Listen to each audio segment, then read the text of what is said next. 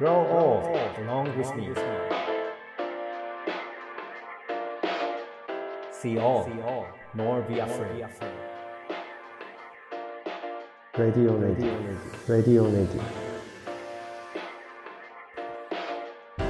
レディオネイティブへようこそ NPO 法人フィールドアシスタントの村上裕介ですネイティブ編集長の今井翔ですこの番組はネイティブを知るさまざまなゲストをお呼びして暮らしをつなぎ続けるためのヒントについてお話を伺ってきてるわけですが、えー前回からこれまでの11人ご登場いただいたわけなんですけれどもその人たちとの話を振り返って番組を通して考えてきたことを村上さんと話し合っています。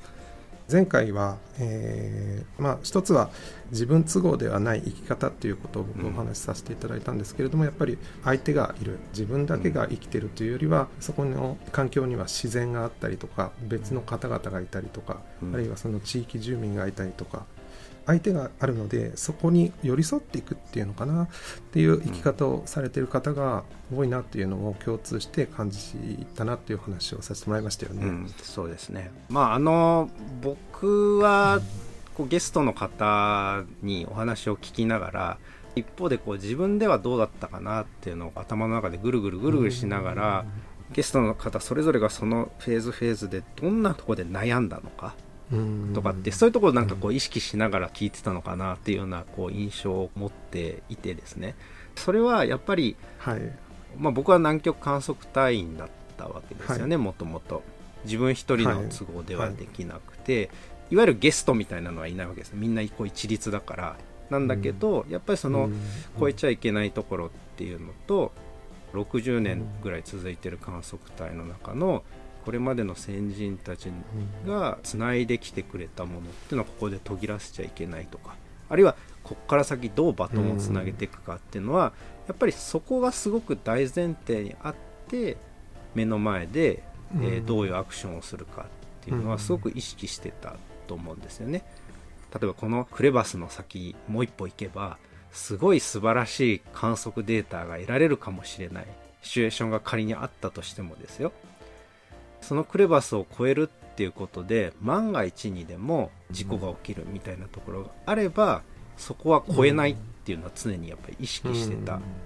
ですよ。うん。だからはいはい。もうギリギリの挑戦をして得られたデータっていうよりも、少なくとも観測隊として積み上げてきたこの力で持っていけば、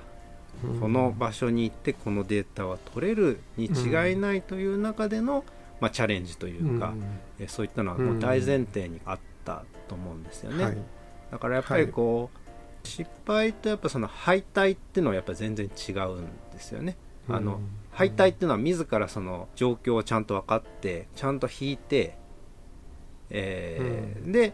ももちろん批判もされるわけですよ。なんで行かなかったんだみたいなことも言われるかもしれないけど、でもそこはある程度その自分の中であえて引いたんだみたいなところもあるからそこにはその自分の力量が足りてなかったからいけなかったん。だとか、えー環境がこうだったんだけどちゃんとこう分析したからえーいけなかったんだみたいなのがまあ根底にあると思うんですね。その仲間のコンディションとか。だその一線っていうのはやっぱり僕も常々やっぱり意識しながら行動はしてきたかなというふうには思っていてでまあ例えば今までのゲストの皆さんもやっぱ観測隊とうん。いろいろ状況は逆には違うと思うんですけど例えば大越さん横浜で地域の方々と、まあ、アートを通してのまあ街づくりみたいなされてるづくりですね。はい、やっぱ相手がいて人がいてこうやりたいことをやっはい。て攻めた結果、街のイメージにイメージを与えるとかっていうところもあるので、やっぱりねそこの恐怖心とかといって逃げ回るわけではなくて、えーその先にこれをしたらきっと次につなげる価値があるんだってところ、うん。やっぱそこのせめぎ合いはねそれはちょっと僕の視点になっちゃうんですけど、えー僕は聞きいろんな方の話聞きながらやっぱあったしやっぱゲストの方々もそこのシーンはなんかイメージしてたんじゃないかなって気はすごいするんですよね。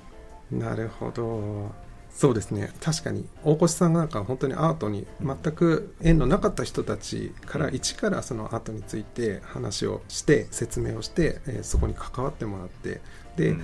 興味を持ってきもらった方々はボランティアとして参加してもらったりっていうようないろんなステージをちゃんと用意していろんな多様なこう関わり方の場所を用意してるっていうのがすごくこう立体的だったなというふうにそう僕は感じたんですけれどもそうですね。あのリスクがハザードに落ちなければやってもいいということもガッテンさんなんかもおっしゃっていましたし、うん、挑戦するってことはやっぱりそういうことなのかなっていうのは共通して感じました。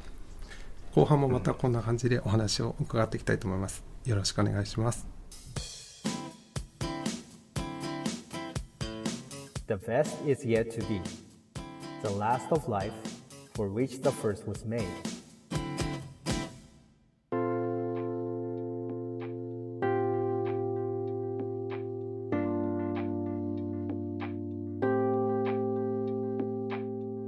上さん僕はもう一つお呼びしたゲストに共通して感じることがあってですね、やはり皆さんこう自分の場所町あるいは自分の分野にすごくこう愛着を持つってことを共通して大切なことだって挙げてる方が多いなというふうに僕感じたんですね。例えばそのまあ、大越さんはもうもちろん横浜という街を好きになってもらいたいということで活動されてますし、桑原さんも復興って何なんだろうって言った時に益城町っていう町を好きになるっていうことが最大の防災なんじゃないか。それはもしかしたら親しい友達や親しい近所の方々を作っておくってことが本当の防災なんじゃないかっていう話もされていてこうハッとさせられたんですけれどもやはり皆さんこの森だったり自然だったりその自分のいるフィールドを愛するっていうか好きになるってことが一つキーワードなのかなと思っていて今回でちょうど50回目ですけれどもこれから50回また100回を目指してですね話聞いていく中でいろんな街の魅力だったりとかその分野のへの愛みたいなものをですね聞きたいなと思ったんですけれども村上さんどうですか？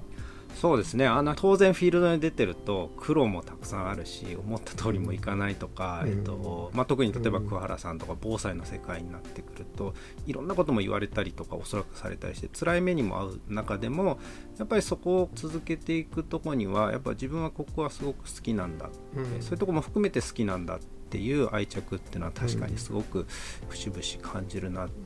と思いました。ただその一方でこれもちょっと僕の感覚も少し重ねちゃうんですけど、好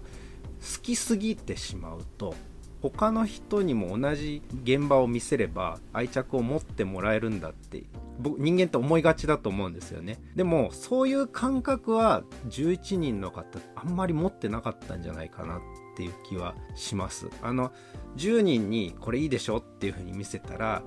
23人は同じようにこういいよねって言うかもしれないけど、よくわからないって言われる感覚は、多分ね持ってると思うんですよ同時に。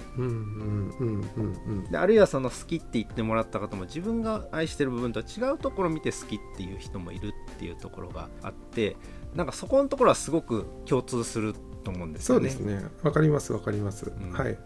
辻さんもあのゲストが見てる風景が全然違ったりするって 子どもたちをナビゲートするガッテンさんについても何かを教えるためにガイドしてるわけではなくて、うん、何を感じるかっていうのはもう自由任せているっていうような、うん、プログラムを壊すみたいな話もされてたと思うんですけれども、うん、どこに向かっていくかはその人それぞれ。ただ自分としてはっていうのがやっぱりこうあるなっていうのはちょっと感じたんですよね。そうですよね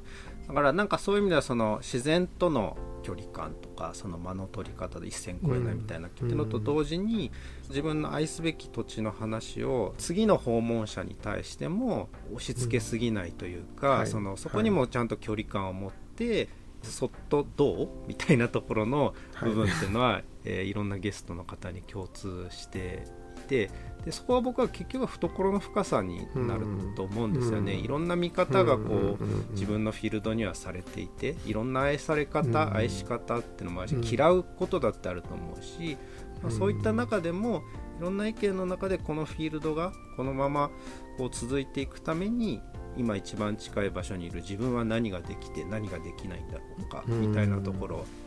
あとやっぱり自分の寿命っていうのもあの有限な中で、まあ、特に原さんの話とか自分は先に死んじゃうけど、木はもう100年200年っていう次の世代に託していく中で、じゃあ何を託していくのか、まあ、それがうまくいかなかったって話もちょっとありましたけど、まあ、そういったつなぎ続けていくのかみたいなところがやっぱりあるのかなというふうな